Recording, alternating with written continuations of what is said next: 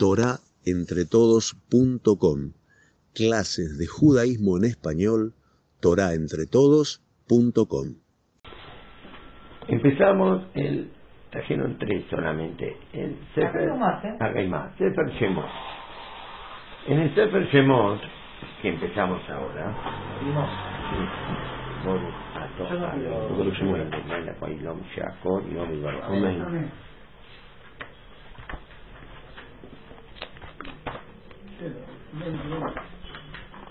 Acá dice en el Sefer Shemot,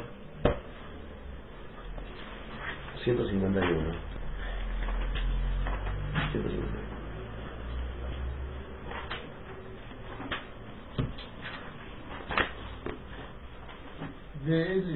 Mele Shemot, Bayamot Yosef, murió Yosef, Bejol Ehab y todos sus hermanos, Bejol Ador Aú, y toda la generación aquella.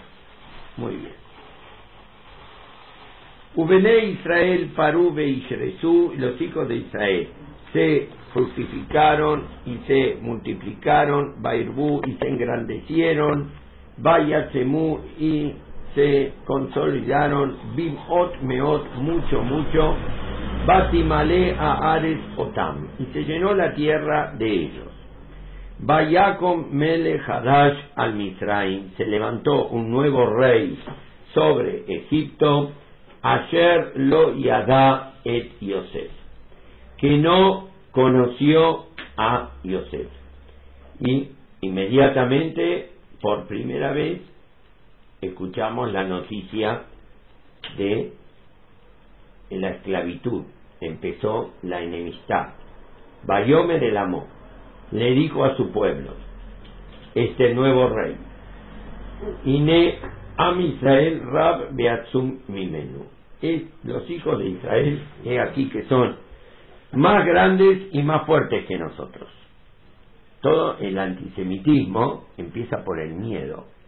El miedo que los goim nos tienen, que les inspiramos miedo. Entonces esto les hace pensar que tienen que defenderse de nosotros. Abba ni malo, vamos a ser astutos, inteligentes, ven irbe, no sea que se multiplique, veayaki tikrena milhamá, y va a hacer que cuando se declare la guerra, benosaf gam u al sonenu, y se va a agregar a nuestros enemigos, también se van a agregar a nuestros enemigos, venir gambano, van a guerrear contra nosotros, véala minares, y nos van a expulsar de ser huéspedes, van a terminar como señores y nos van a expulsar de la tierra. Y entonces empezaron las medidas opresivas. Bayatsimu alab saremisim pusieron sobre ellos ministros de impuestos Leman anotó Besiblotán para oprimirlos con sus pesos. Es decir, que no, era, no había una necesidad, una motivación de esclavizar a los judíos para eh, poder aprovechar su trabajo, sino hay que oprimirlos porque si levantan cabeza son muy peligrosos. Y de paso, entonces vamos a explotar su mano de obra. Baiben Aremis Kenot le le y construyeron las ciudades de depósito para Paró, es Pitom Bet Ramses. Pitom y Ramses. Aremis Kenot, explica el Targum, Bet Osran, ciudades que es Miskenot de depósito. Es una paradoja que utilizaron el mismo consejo que había dado el Yehudi Yosef de crear grandes, grandes depósitos de trigo y silos, entonces, pero ahora ellos mismos, los Yehudi van a tener que construir todo esto, que era lo que los había salvado. Muy bien. ¿Pero para qué? Para ir almacenando este, alimentos y alimentos y alimentos, aunque había terminado ya Claro. la, la que será. Pero es el deseo de ahorrar, ahorrar, ahorrar, es decir, uno ya no trabaja para comer, trabaja para la heladera, para el freezer. Y porque si ya vino una vez esta que será, entonces, ¿qué pasa si viene nuevamente? Y tenemos que ir preparándonos. Pero para poder almacenar, almacenar, almacenar, eran cantidades impresionantes. Entonces, ¿dónde lo vamos a poner todo eso? Y había que crear sitios. Fueron creando sitios y así empezó la primera diáspora de la historia, este Galut en Misraim. Cuando ya 210 años atrás le había dicho a Kadosh Barujú, le dijo a Abraham Avinu, Yadoa te da, saber sabrás, Ger y es de Eres Lolaem, que va a ser extraña tu descendencia, no va a ser fácil, porque uno dice, bueno, ¿cuál va a ser el futuro de mis hijos? ¿Qué me va a hablar ahora? Boriolam, de buenas noticias, y no, no le dio noticias muy halagüeñas. Ger y el Sarajá será extraña, de Eres Lolaem. No le dijo dónde, le dijo en tierra extraña. Ya es difícil, vivir en otra tierra ya es difícil. Pero con esto no termina. Beabalum, los van a esclavizar. Ahí se enteró, Abraham vino, sus hijos van a ser esclavos. Beinu Otam, y los van a oprimir Arba Meot Shana, 400 años. Muy bien, no les dijo dónde, solamente le dijo que son 400 años. Al final estuvieron 210 años. ¿Y dónde fue? En Misraim. Esto llama mucho la atención, que la que será de 400 años, de repente se reduce a 210. Pero dijeron, esto fue porque si no, no iban a salir nunca más. Como estaban bajando, los absorbía, los fagocitaba, Misraim los iba tragando, entonces, si se quedaban un segundo más, no salían nunca. Originalmente, ¿no? si ellos no se hubiesen dejado asimilar tanto en Misraim, y si se quedaban ahí 400 años, entonces cuando salían, Uber Rajuzgador ya era la Geulah Todo el galut que dijo Boreolam que iba a desarrollarse iba a durar 400 años en Misraim. Así fue. Cuando le habló, lo dejó genérico, de Eres Lolael, no le explicó dónde. Pero los Yehudim no cumplimos, es decir, no estábamos eh, preparados para aguantar 400 años ahí. Si nos quedábamos un día más, ya está, nos asimilábamos todos y no salía nada. pero era el pueblo de, Leví también. También de Leví, pero no iba, tenía que salir de todos los Shebatim para hacer el ticún. De eran pesos para... No, no, no, no podía. No, no podía. Que no estaba esclavizado. Entonces, vino un cambio en la historia. Empezamos eligiendo una pantalla diferente, porque teníamos que dar 400 años y después venía la regular Genema. A los 210 años, si se quedaban un minuto más, no sale nadie. Entonces tuvieron que salir a los 210 años. Todos los gal, pero a lo que Hashem dijo 400 años, eso quedó, de Bar Eloquero y Acum Leolam. Todos los galuyos que estamos sufriendo y padeciendo hasta el día de hoy es para completar, los 190 años que quedaban. Pero, 190 años porque no fue la gravedad de lo que hubiera sido esos 190 años ahí. Y por eso acabo de Baruj para que no cambie la palabra, no digo que va a ser que Mitzrayim. Ver porque así ya sabía lo que iba a pasar. En una tierra no eh, que no es de ellos. en Mitzrayim, en Polonia, en la Argentina. Entonces, Beretz así quedó. Beretz Lolaem y no se contradijo eso originalmente. Muy bien. Gracias, muchas gracias. Que la misma. Y Abdujami. Ahora, hay aquí una transformación, si nosotros nos fijamos. ¿Cómo empieza el galut? El galut empieza en la mente y después se traslada a los hechos, como estamos viendo en este experimento que a ver si ahora lo repetimos un poquito. Todo empieza aquí y también termina aquí. ¿Cómo vemos las cosas? Cuando llegaron ellos a Misraim, Yosef le da un consejo. Le dice, miren, ahora lo va a recibir el faraón. El faraón está esperando sangre nueva. Cuando uno trae inmigrantes, trae siempre, quiere traer gente calificada, profesionales, gente que pueda aportar. Y esto que es lo que él espera, es lo que yo tengo miedo. Porque si él va a notar la capacidad de los hijos y los nietos de Jacob, los va a llevar al palacio, los va a poner ahí como ministros y como tecnócratas y para dirigir toda la economía egipcia, dice, si Yosef no, nos sirvió tan bien y es uno solo, ahora que vinieron 70, esto va a subir y se quedan todos acá.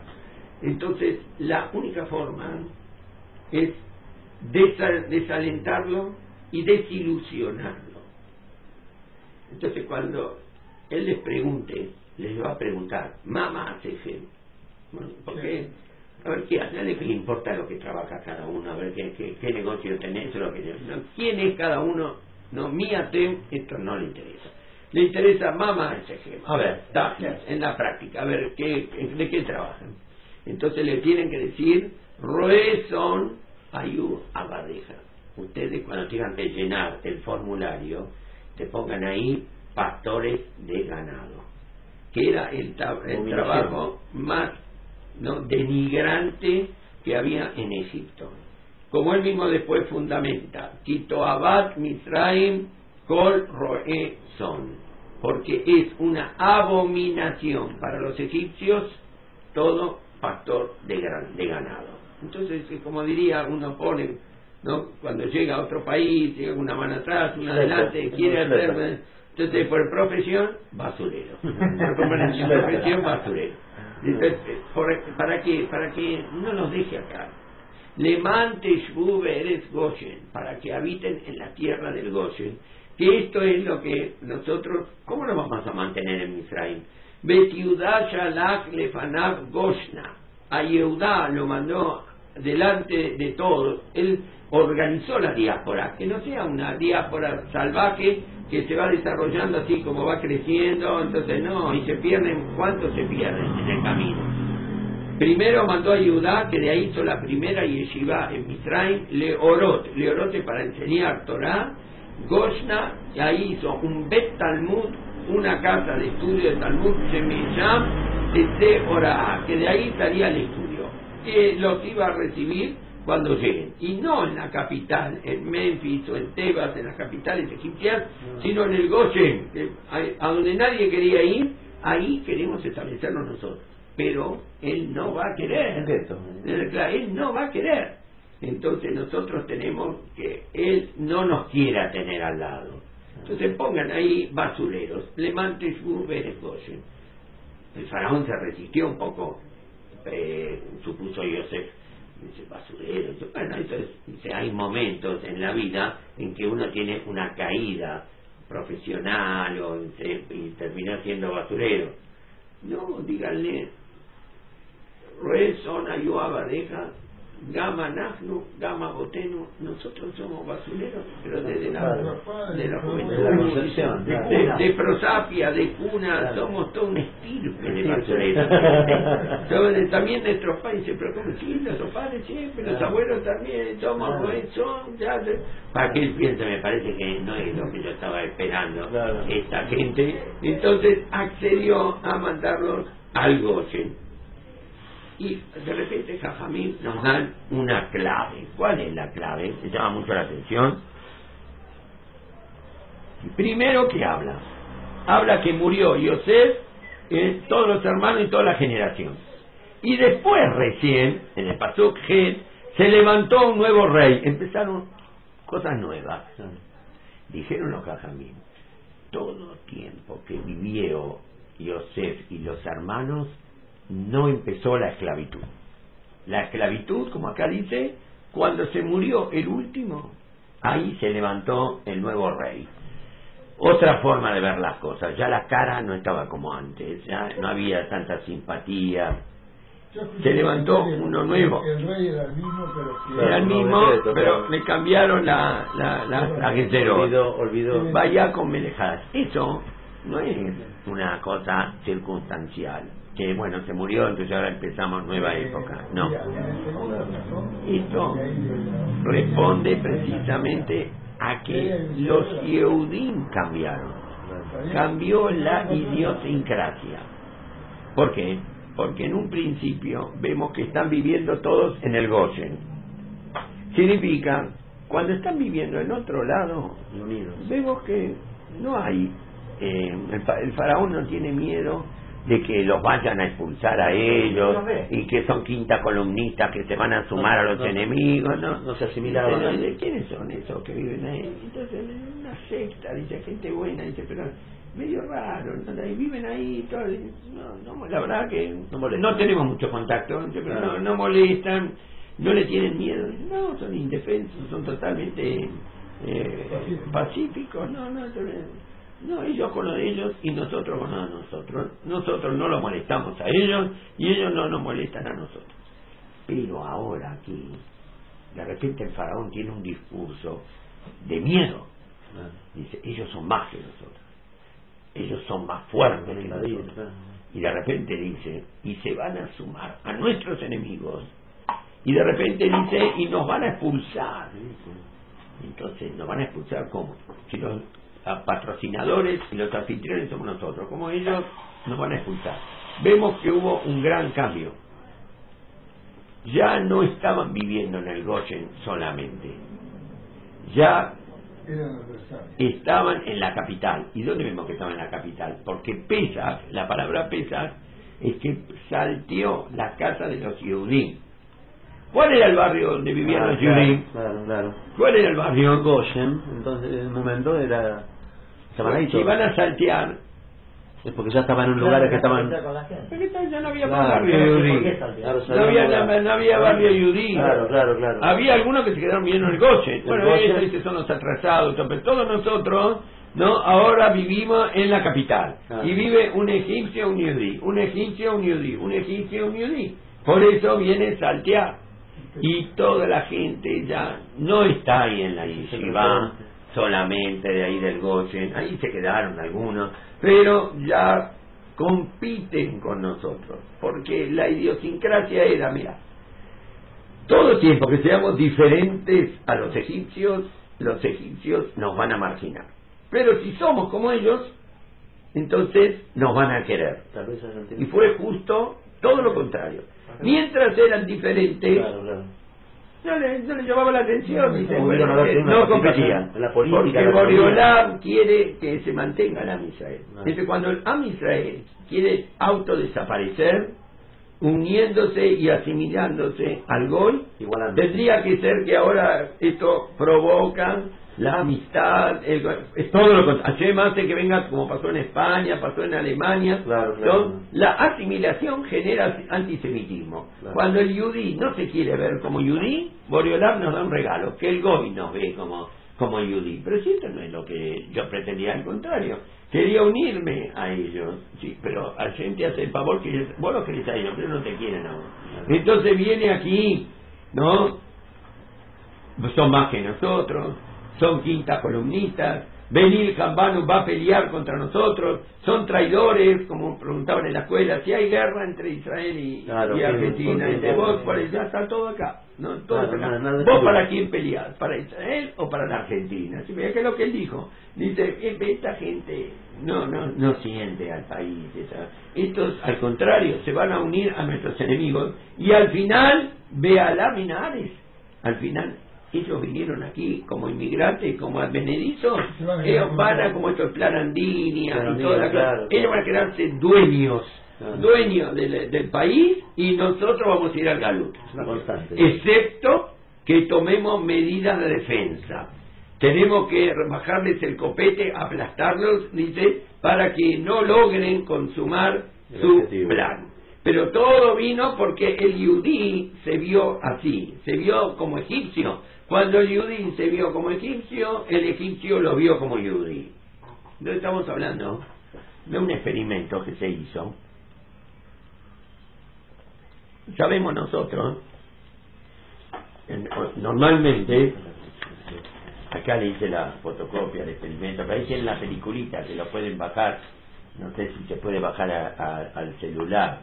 Acá después busqué un libro más profesional, Ah, qué bueno. que trae el experimento de los dos agujeros, de mecánica cuántica. Bueno, entonces sabemos nosotros que durante mucho tiempo se creía que la, la estructura de la materia significa el mínimo común denominador era el átomo. La palabra átomo significa átomo. Tomo es división, porque un libro tiene tomo cuando está dividido. Y A es no. ¿Qué significa? El átomo es lo que no se divide Una unidad. es una unidad indivisible. Entonces ya los griegos, ¿no? ellos elaboraron la teoría atómica. Había un filósofo llamado Demócrito que él ah, dijo todo es divisible y la división se divide y esa división de la división de vuelta se vuelve a dividir y se vuelve y se vuelve de vuelta a dividir. ¿Hasta cuándo?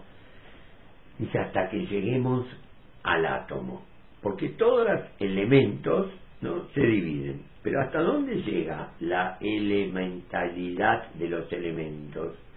Hasta que lleguemos al átomo. El átomo es, es la porción, la partícula, el fragmento que es invisible, microscópico, que no se ve.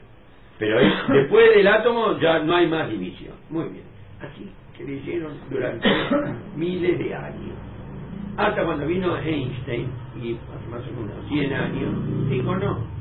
El átomo que no se puede dividir, ¿no? El átomo no es átomo, es tomo, no átomo. También se puede dividir. Y el átomo como lo pudieron visualizar, ¿no? Es una, un núcleo, ¿no? Que tiene neutrones y protones. El núcleo, los protones son positivos, ¿no? Los neutrones son neutros. Esto es el núcleo. Y después tiene, es como un sistema solar, es como un sistema solar chiquitito, microscópico, tiene electrones que giran el núcleo más grande y tiene electrones chiquititos que giran alrededor.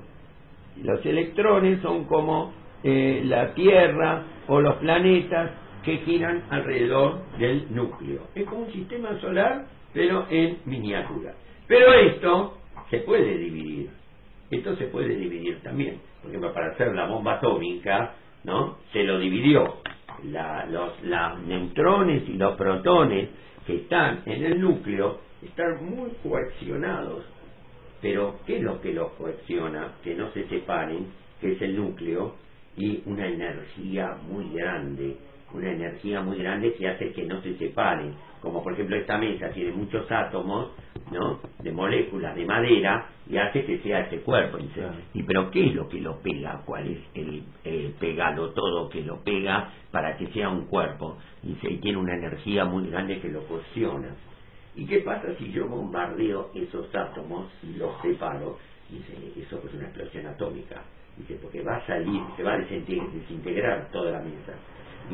Va a salir, va a liberar una energía que va a ser tremenda y que va a crear una reacción en cadena y que va a hacer desaparecer toda la ciudad.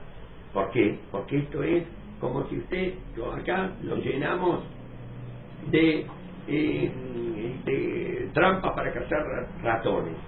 ¿no? Ponemos todo el piso lleno de trampas para cazar ratones. Muy bien.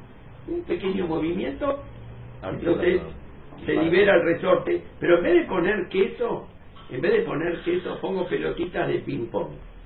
Entonces cada trampa yo acciono así con resorte, cosas, y aquí le pongo, en vez de queso, una pelotita de ping-pong. Hay cientos de pelotitas de ping-pong.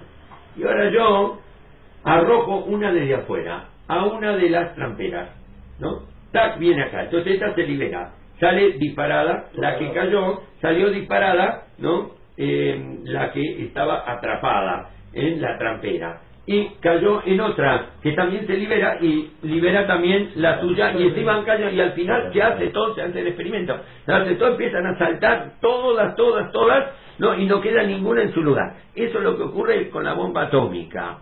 Se crea una reacción en cadena, se desintegran todos los átomos. Yo desintegro uno, le doy un golpe a uno, libera su energía, que golpea a los otros, que libera también, y libera y libera. Entonces toda una ciudad como Hiroshima se desintegra, no, no que explota, se desintegra en unos segundos y de repente no queda nada, no queda absolutamente nada. Ve allá que lo allá.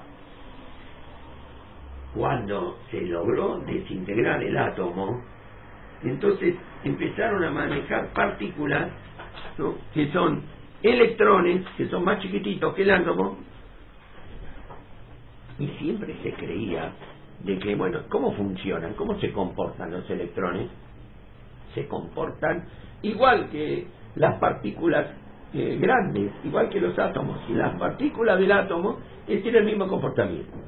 Pero pronto se comprobó que no es así.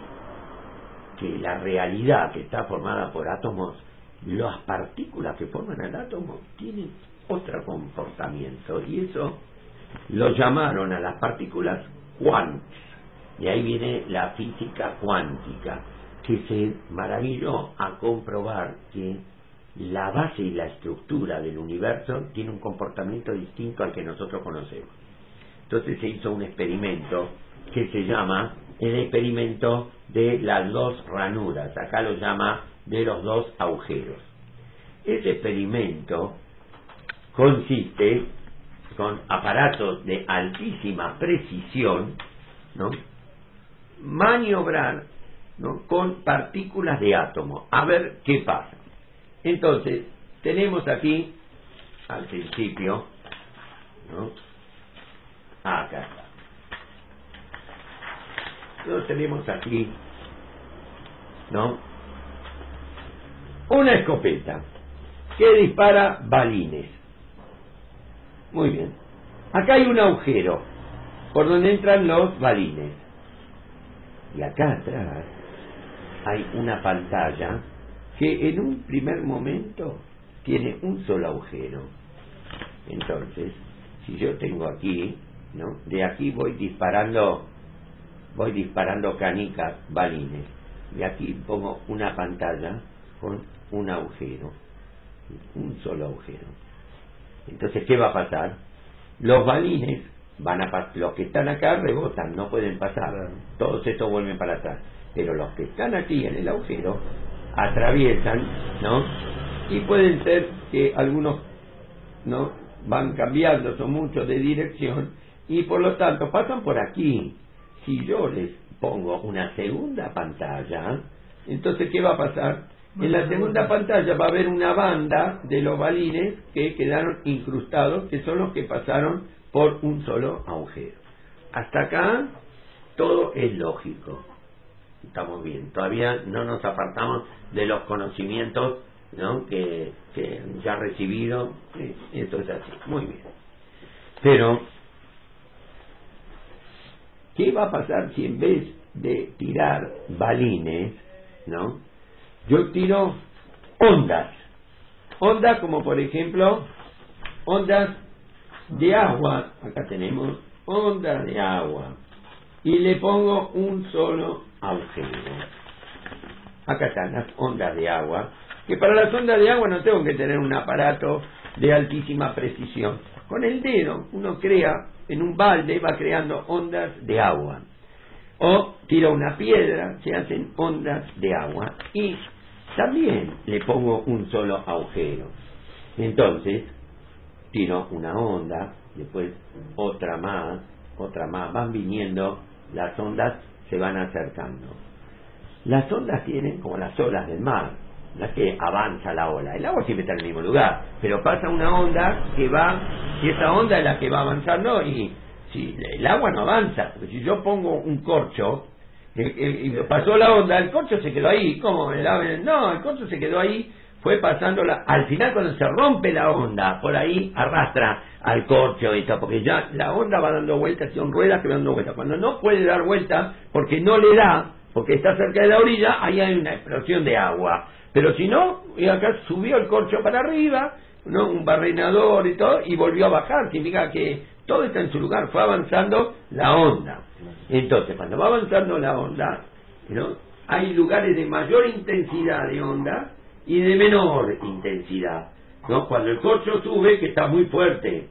Después cuando baja, entonces es menos fuerte. Entonces, la onda se va a romper como olas que se rompen aquí, ¿no? Pero en el agujero va a pasar, por el agujero va a pasar y van a pasar onditas que van a ser cada vez más grandes y van a impresionar la pantalla, ¿no? Pero, ¿qué pasa? Las ondas, cuando se viene acá una, acá viene otra, y acá viene otra, pero tienen distinta velocidad, y de repente esta le alcanza a esta. Cuando una onda alcanza a la otra, como acá vemos que hay varias que se alcanzan, las, la- la- las que vienen, entonces, ¿qué, ¿qué va a hacer? Esta era la que estaba acá, y de repente vino una que ahora está viniendo y la superpuso, se superpuso, como acá, se superpone. Y acá viene otra que también se superpone, y así sucesivamente. Cuando es así, cada una tiene su fuerza, pero se van sumando y restando las fuerzas. De repente hay un tipo de superposición que me hace subir el corcho, si el corcho vienen dos, se suman la fuerza de las dos, y una tiene una fuerza de cinco y otra tiene una fuerza de cinco, va a subir mucho. Son como dos olas que se sumaron. Pero a veces pasa al revés, a veces pasa que se restan. Depende cuál sea el lugar en la curva de la onda. Entonces a veces el corcho, pasaron dos enormes y se quedó exactamente en su mismo lugar. ¿Cómo pasaron tan grande y quedaron claros? Porque una tiene una energía de tanto y el otro, la otra le restó esa energía. Y el corcho quedó en su lugar. Pasaron a ver, no ocurrió nada, ni subió ni bajó. Sí, uno observando en el mar, ¿no? Cómo, cómo es eh, las olas, si una le gana a la otra o si se respetan, puede ver todos estos movimientos. Entonces, cuando pasan, las ondas pasan aquí, y si yo le pongo este, una forma, un color o algo así que me pueda impresionar la pantalla, entonces va a ser diferente, va, va a quedar la va a quedar en, el, en la pantalla así marca. la marca del agua diferente a la de los balines. La de los balines es una banda. Muy bien. Ahora vamos a abrir, ahora empieza a ponerse interesante. Vamos a abrir un segundo agujero, no un agujero, dos agujeros. Cuando abrimos un segundo agujero y de repente acá está la escopeta y nosotros tiramos, bueno, salen todos todos los, los, los balines, como aquí, bueno, algunos se pierden, pero entran algunos por aquí y otros entran por aquí y en vez de tener una línea sola de balines, yo voy a tener dos. Ta ta ta ta ta ta ta ta ta ta ta y to- los unos que entraron ta ta ta ta ta ta ta los otros. Muy bien. Pero si yo hago eh, la, digamos lo mismo, pero con onda, con dos agujeros, entonces, ¿qué va a pasar? Voy a tener un dibujo muy diferente cuando era una sola, un solo agujero de onda. ¿Por qué? Porque estas se sumaron o se restaron con las otras y me va a caer, ¿no? Otra, me queda a mí otra imagen. Muy bien. Porque pasaron por los dos agujeros. Es decir, que si yo tiro balines por un agujero solamente y no entra por el otro, me va a quedar una sola banda de disparos. Pero con las ondas seguro que va a haber de los dos lados. ¿Por qué? Porque las ondas pasan por acá y pasan por acá, ¿no? No existe, al ser onda, no existe que está limitado solamente a un punto. Las ondas son vibraciones. Entonces el agua está siempre en el mismo lugar, son vibraciones y me afecta a los dos. Muy bien. Hay una discusión muy, muy grande si la energía son corpúsculos como balines o si son ondas. La luz, por ejemplo. Algunos dicen que son ondas de luz y hay otros que dicen que no, que son corpúsculos de luz. Una, discusión muy, muy, muy. Los electrones, que son estos, los que giran, si yo los disparo, ¿cómo van a ser? ¿Como balines? Si yo los disparo, o como ondas. Y vamos a comprobarlo. Entonces existen estos disparadores ¿no? de sustancias ultramicroscópicas que estos disparan Y cuando yo voy a ver cómo quedó, oh sorpresa, dice, disparé balines y me quedaron ondas del otro lado que empezaron como ondas. Pero ¿Cómo puede ser? Dice, si yo lo que tiré son balines. Entonces, ¿qué hicieron? Tenemos que ver exactamente qué es lo que ahí está pasando. Si balines, ondas. Le pusieron un ojo eléctrico aquí en el agujero. Le pusieron un ojo eléctrico para que pueda verlo, dice ahora. Dice, vamos a saber la verdad. ¿Qué es lo que pasa? ¿Balines o ondas? Y taparon un agujero. Y vamos a ver por uno solo. Y no, no muchos. Vamos a tirarlo espaciado para que no esté la duda de que a lo mejor se hicieron ondas porque un balín atropelló al otro. Tac, tiramos uno, tac, tac, lo tiramos así. Y primero los tiramos sin ponerle el ojo, sin poner el ojo que lo observa, la hoja, la célula fotoeléctrica que lo observa. Y después dijo, ahora te voy a ver exactamente qué pasó. Cuando lo tiramos así, ¿qué pasó? Ondas. Dice, por un solo, por un solo agujerito pasó. Y se, por un solo agujero, impresionó toda la pantalla, en vez de una sola banda. Entonces le pongo el ojo fotoeléctrico. A ver ahora, va a ver cómo puede ser, cuando se transforma en onda. Pero cuando yo le pongo el ojo fotoeléctrico, No sé. Todo dice, ¿cómo puede ser? Y del otro lado, no ¿cómo él sabe que lo estamos mirando? No puede ser una cosa así, Funciona el ojo humano. que lo estamos no- nosotros mirando. ¿Qué es la realidad?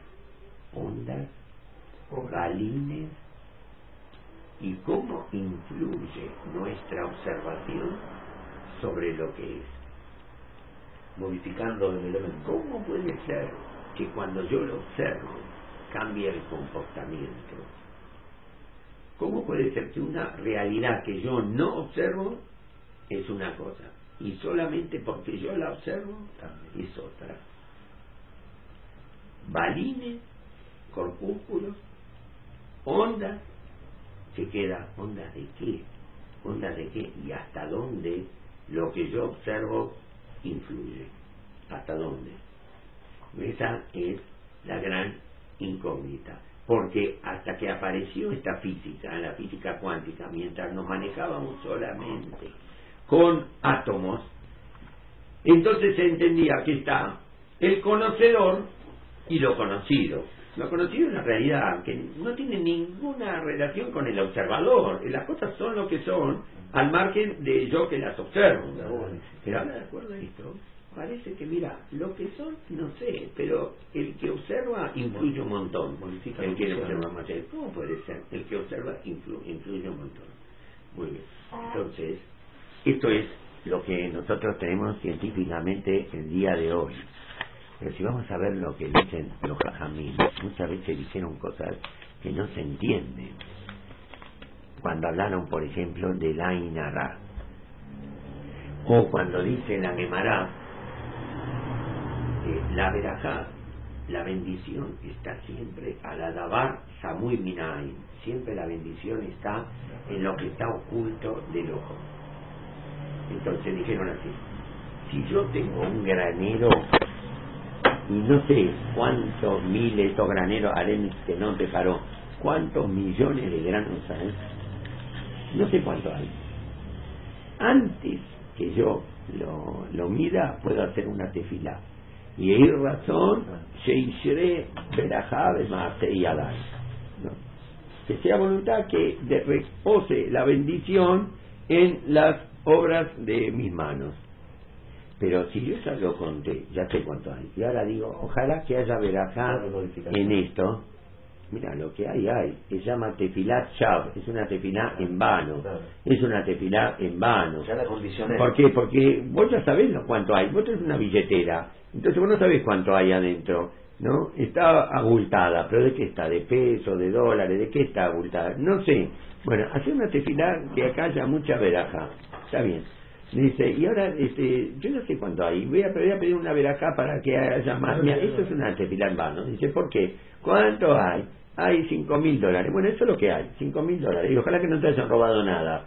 Dice, eh, yo necesitaba más. Mira, acá hay, hay cinco mil dólares y el número es exacto, ni uno más ni uno menos. Pero, ¿por qué antes me dejaste decir de esa tefila y ahora no? Porque antes vos no sabías. Entonces, puede de repente que haya más granos de trigo. Eso ver acá, que aparecen más.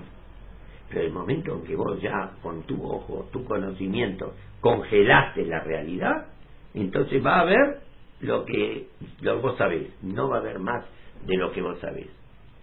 No tiene ningún sentido, no tiene ninguna lógica. Dice, porque yo creía que lo que hay, hay, tal vez yo tengo que enterarme de lo que hay. No se entiende esto que dicen eh, los jajamín. Pero con este descubrimiento se entiende perfectamente bien. Mira, la realidad no es rígida. La realidad es elástica. Lo que existe claramente es lo que vos sabés. Pero lo que vos no sabés, puede haber más. Y puede haber menos. ¿Y de qué ¿Hay verajá o no hay verajá? ¿Y de qué depende? Depende de vos mismo. ¿Cómo? Yo soy un conocedor totalmente ajeno a la objetividad de las cosas. No. Tu subjetividad influye sobre la objetividad de las cosas. Para más o para menos. Para más o para menos. Entonces, esto es lo que pasó en Misraim. Porque estaban eh, todos tan bien. Estaban todos tan bien. Y de repente todo tan mal. Vaya con Mele Hadash. Vino uno nuevo. Dice, pero ¿por qué uno nuevo? ¿Por qué cambió el rey? ¿Por qué un nuevo rey de Egipto o el viejo que se hizo nuevo? Porque hasta ahora éramos simpáticos y ahora somos muy antipáticos. Ya, lo que está diciendo acá la peralla. Ellos no cambiaron, sino después que vos cambiaste. Como vos te ves a vos mismo, así te van a ver los demás. Tu valoración ¿no? se objetiviza y provoca una reacción diferente en lo que te están observando. Así pasó con los Meragelín. Dice ahí que este, Besham Anakim, vimos a los gigantes, ¿no? Y éramos Ba- Bateim Enenu, y éramos a los ojos de ellos que Jagabim, éramos como langostas a los ojos de ellos. Proyección. Y realmente cuando nosotros nos sentimos como langostas, así nos vieron ellos a nosotros. Así nos vieron ellos, como dicen normalmente, mira, dice, vos te asustás del perro, ¿no? Porque te ladra, porque te corre, ¿no? Y el perro te corre y te ladra porque sabe que vos le tenés miedo.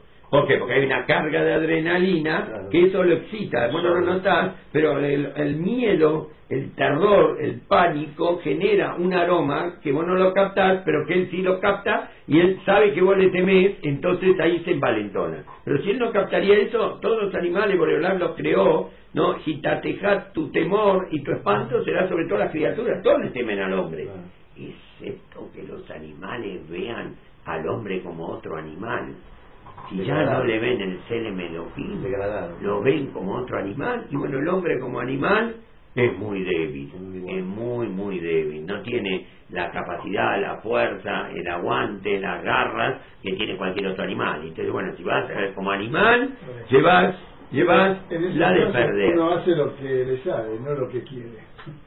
Es instintivo. Bueno, ahí depende la, la la seguridad que los judíos perdieron cuando estaban ellos con Jacob y todo. Baja. recibieron como dioses. ¿Por qué? Porque ellos estaban seguros y estaban, no tuvieron ningún complejo de decir somos pastores. Dice, no, pero los egipcios, ¿cómo te va? Mira, yo lo que quiero es que me dejen tranquilo. No vas a estar en el palacio. Y yo no quiero estar. Y Yosef, lo que no esté. La autoestima No estaba es- alta. pero cuando el, el yudí, él mismo ya dijo, mi modelo, mi perfil es llegar a ser un ministro de paro. Esto es como este, como querían las mamás, no, mi hijo el doctor y que mi hijo quiere que su hijo que sea presidente de la república. Parece que lo- la mala más alta, no, era tener un hijo presidente. Y dice estando. Que sea presidente de la República este tanto que no bueno, pues es una vergüenza de con lo que nosotros vemos. Eso no es tanto honor ser presidente de la, de la de la República. Y depende de cada uno y uno.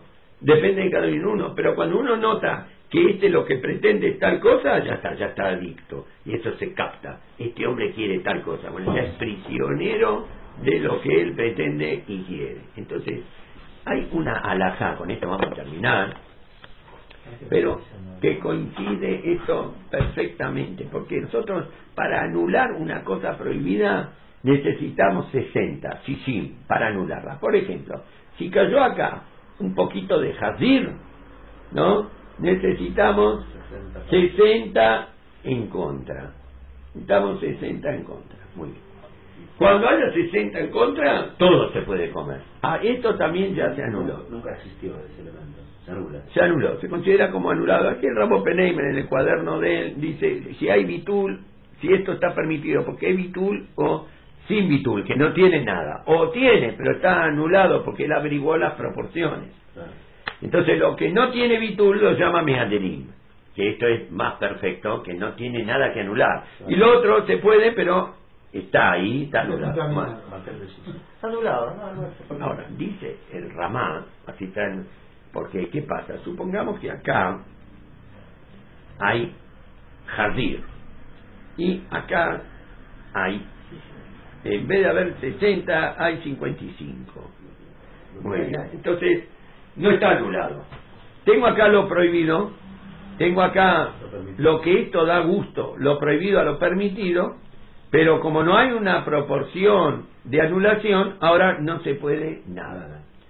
¿Qué va a pasar si después que se mezcló, yo le agrego, se mezcló y no había cantidad, le completo los 60, le agrego los otros 5 que faltaban? Ahora se puede comer o no. Fue en dos etapas. ¿Eh? Parece que no. ¿Eh? Dice el Ramá que depende si yo me enteré o no me enteré. Si me enteré o no me enteré. Dice así. Si cuando hubo 55 y cayó, dice, mirá, hay, verdad que cayó un poquitito de prohibido en lo permitido, pero hay mucho de lo permitido contra eso. Se cayó en la sopa un poco de taref en sopa cayer, pero hay mucho. ¿Cuánto? ¿Quién averigua cuánto? Dice 55, no, no se puede. No, no no, se puede. no se puede.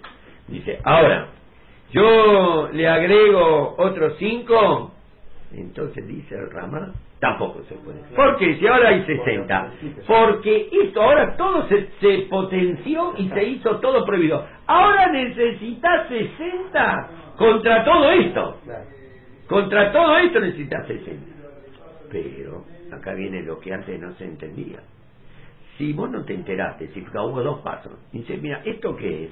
Mira, este, ahora hay 60 contra lo prohibido. ¿no? ¿Y por qué me decís ahora? No, porque hubo un momento, fue en dos etapas. Hubo un momento que cuando cayó había 55, pero después se le agregó más, estamos en una fábrica, y se le agregó, entró otra sustancia ahí y se completó los 60. Todo se puede, ahora todo se puede. Nunca se entendió. El elemento que está. Escúchame, siendo mismo. con el hecho consumado. sí, pero sí, ¿qué me importa a mí cuando me enteré, cuando no me enteré? Digamos, porque en este momento yo no podría y ahora sí puedo. Sí, bueno, pero, pero si me hubiera enterado en la mitad, y después le agregué, después le agregué, y digo, mira, ahora hay 60, le agregué lo que faltaba, no se puede. Ahora necesitas 60 contra todo.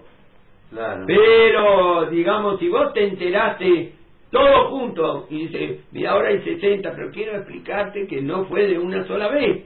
Hubo dos etapas, no me interesa cómo se, se Pero si el que lo hizo lo hizo a propósito. no, no, no lo hizo. No, No, no, no, fue así. Estamos averiguando con el ingeniero de producción para hacer un artículo, un producto, eh, cuál es la historia Porque de esto.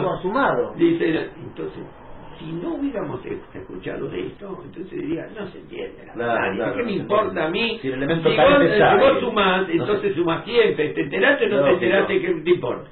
Pero el conocimiento tuyo congela las cosas. Claro. Vos acá había 55. Y esto es, vos ahora conociste, esto lo conociste como algo prohibido. Bueno, ahora necesitas 60 contra todo junto. Claro. Dice, ¿Qué tiene que ver? ¿Qué tiene que ver? ¿Acaso esto piensa que lo conocí como prohibido? y Claro, todo? claro. Dice, ponele el ojo acá al experimento. No, si son ondas, O si son de... Mientras trabajaba solo es una cosa, siempre fueron ondas. Dice, vos querés verlo como partícula, ¿qué son las cosas? Partículas o ondas. ¿Cómo querés verla vos? No me digas que lo que yo quiero tiene influencia. Fíjate. Fíjate la, la influencia que tiene, y ahí está todo el tema de la inará, de las cargas positivas y las cargas negativas, digamos, sobre los, las cosas. Dice, como que ese hombre está envidioso, vos te crees que puede influir negativamente. Mira, acá le pusieron un ojo, digamos, y cambió. Y todo. ¿Cómo es que cambia? No se sabe. No se sabe. ¿Cómo es que cambia? Por pero en la observación de las cosas influye en las cosas mismas. Y la observación tuya, cómo vos te ves, como si vos te considerás con un complejo de inferioridad, no te falta un mínimo de autoestima y todo, eso se va a notar. Eso, eso se, nota cuando viene una persona insegura hacer un negocio, algo así, se, y se- todo el mundo lo sabe, aunque él trate de disimularlo, se, nota, es- este hombre tiene un miedo bárbaro de esta reunión, tiene un miedo y le va a dar fuerza a los otros que están con él para presionarlo, no me acuerdo porque captan, es como el, el caso de la adrenalina, que van, entonces ahí los Yudim, ellos perdieron, perdieron presencia, perdieron presencia y excitaron al revés, excitaron a otros que normalmente no se hubieran atrevido, pero los primeros que se vieron mal fueron ellos mismos. Es la importancia de verse bien, verse con Hashem y verse bien. ¿Por qué tenemos que tener miedo? ¿Y a quién vamos a tener, a tener miedo? Claro. Baruch Hashem. Amén, amén. Dos preguntitas. Una es, muchas gracias. Una es el. eh, estamos hablando en un caso de Sí. Esa situación. Acá participa el ojo y la emoción, podemos pensar, ¿no? El sentimiento. Acá es, ¿o acá, no? acá, acá no, acá no, acá, acá no. es Yo un electrónico. ¿eh? Yo, yo me quedo con esto. Gracias. Acá es un ojo electrónico totalmente impasible. Totalmente. Pero no se sabe cómo. Es decir, Pero también modifica. captaron Tiene algo los. Chacol esto. Esto es el lácteo, creo, ¿no? Sí, lácteo. El lá- Lácteo, dice. Chacol, es chacol. Este, No decimos palabras. sí, este, los electrones captan, se saben observados. Se saben observados y se saben también la intención, parecería que se sabe lo que, lo que yo quiero ver, Correcto. saben lo que yo quiero ver. Y los dos pasos del el kashrut o no kashrut, en este caso. Sí. Está hablando que la intención de agregar, tengo 55 contra 1, pared. No lo puedo. ¿Cuál sería el paso para eh, sí habilitar ese elemento? Es Eh, decir, que esto en de- dos pasos, esto- demuestra, mira, no hay otra realidad que la que vos conoces. Ajá.